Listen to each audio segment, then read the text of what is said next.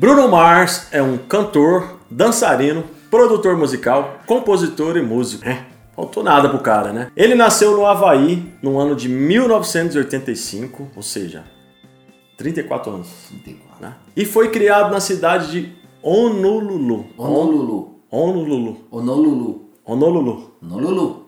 Honolulu. Honolulu. Honolulu. cara, o cara nasceu no, o cara nasceu no Havaí. Havaiano, velho. E ele é filho de Peter Gene Hernandez, um percussionista porto-riquenho que trocou o Brooklyn, lá em Nova York, né, o bairro famoso de Nova York, pelo Havaí nos anos 70 e Bernadette Bayotte, uma cantora filipina e dançarina de hula. Sabe quando você chega lá no Havaí, tem aquelas... O cara, né, o tal do Peter viu lá a dançarina dançando ulalala, ulalala, e ó... Que tinha a ver com a onda da percussão, né? e ele falou, vem cá é que eu vou te mostrar meu swing, gatinho. Caralho. Pô, então o cara é filho de um percussionista com uma dançarina. E aí o cara já, tem, já tava no sangue, né, Tava velho? no sangue, né? Conhecido como Bruno Mars, mas o verdadeiro nome dele é Peter. Mano, aí vai ser difícil, hein? Gene Peter Gene Hernandez. Hernandez. Hernandez. Hernandez é tipo como se fosse um Silva, né? É, um crer. sobrenome famoso, né, do, do- dos latinos. Que era o mesmo nome do seu pai. A família dele era composta por músicos, como já falamos, a mãe infelizmente morreu, mas era dançarina e cantora. O pai, além de percussionista, era multi-instrumentista. E seu tio John, que serviu para inspiração para o Bruno começar a cantar, era cover do Elvis Presley.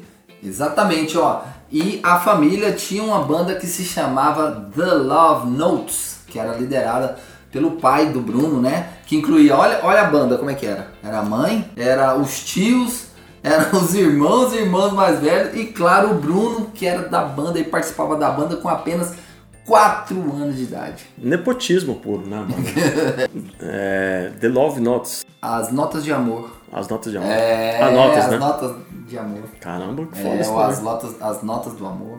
É, As notas de amor.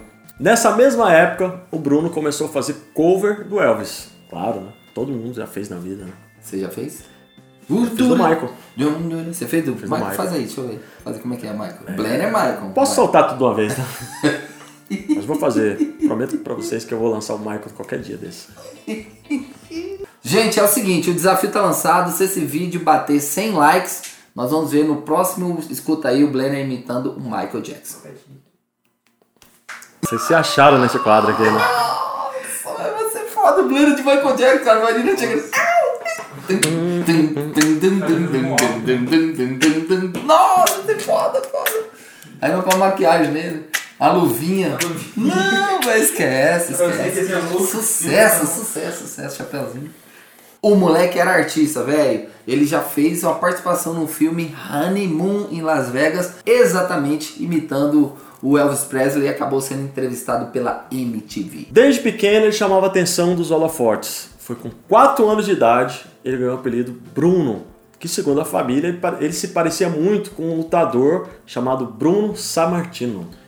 Exatamente, agora o Mars que é engraçado, né? E o Bruno é porque ele parecia lutador, e o Mars é porque na escola que ele estudava todo mundo falava que, É isso mesmo?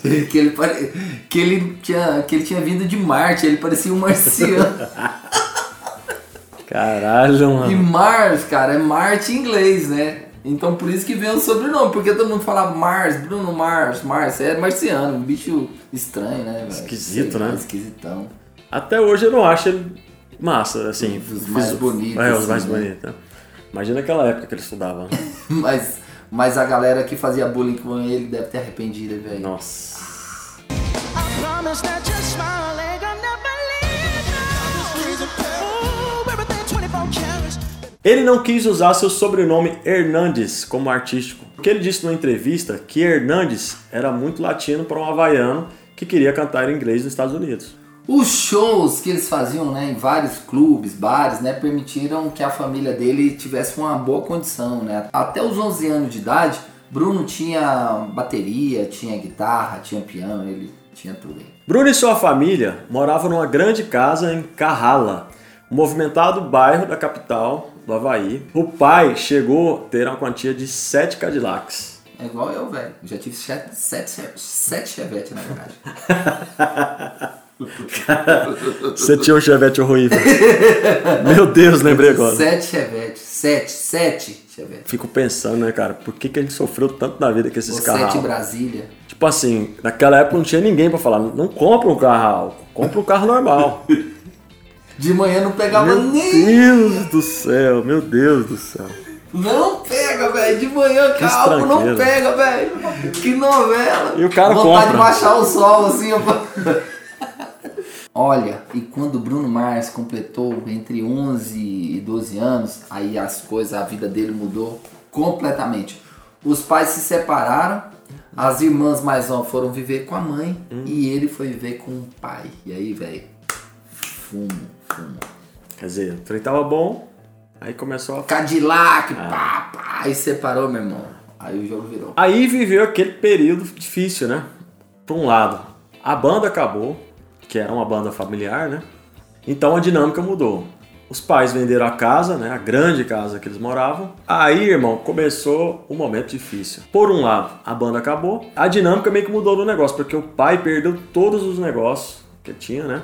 Então eles saíram de viver em um bom bairro, né? Viver bem. Aí eles começaram a dormir no carro, morar em casa abandonada e depois morar nas favelas do Havaí. Olha, Blena, como é interessante, né? Você pensar hoje que Bruno Mars é um dos artistas, é o artista masculino mais premiado do mundo. E o cara já dormiu dentro de carro, o cara já morou, o cara já dormiu em casa abandonada, o cara já dormiu em abrigo, Pois é. entendeu? E hoje tá onde tá, né? Ele deu a volta por cima. Você vê, é, a gente começou falando no vídeo que é o cara, é, o maior artista praticamente do mundo e o cara que dormiu dentro do carro, né? Então, assim, é uma história, né, pra, pra todo mundo se, se espelhar nela.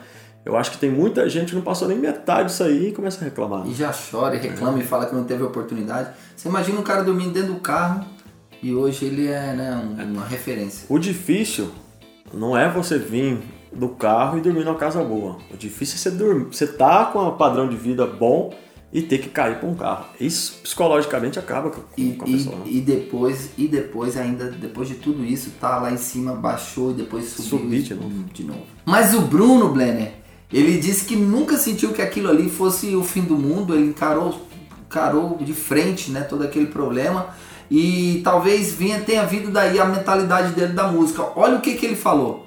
Eu sei que tudo se resolve se estiver em dificuldades. Eu só preciso que me deem um pouco de tempo para resolver. Que mentalidade. É diferente, né, velho? Mas esse tempo serviu de experiência para ele. Ele continuou fazendo suas apresentações como intérprete, tocando os grandes sucessos do pop rock.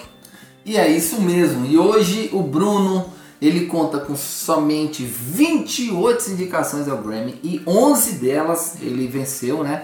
Ele bateu três recordes no Guinness Book e ele teve mais de meia dúzia de singles a chegar no número 1, Top 1 da Billboard americana, além de ser o artista masculino do pop mais premiado do mundo. Para Bruno Mars, eu tiro meu boné. Para você que tá ouvindo o nosso podcast aí do LKS, toda semana a gente vai fazer conteúdo assim, né, Jânio? Toda semana aqui no Escuta Aí, o podcast do LKS Music, a gente vai estar trazendo conteúdo, vamos trazer curiosidades, histórias muito interessantes para você curtir e aprender.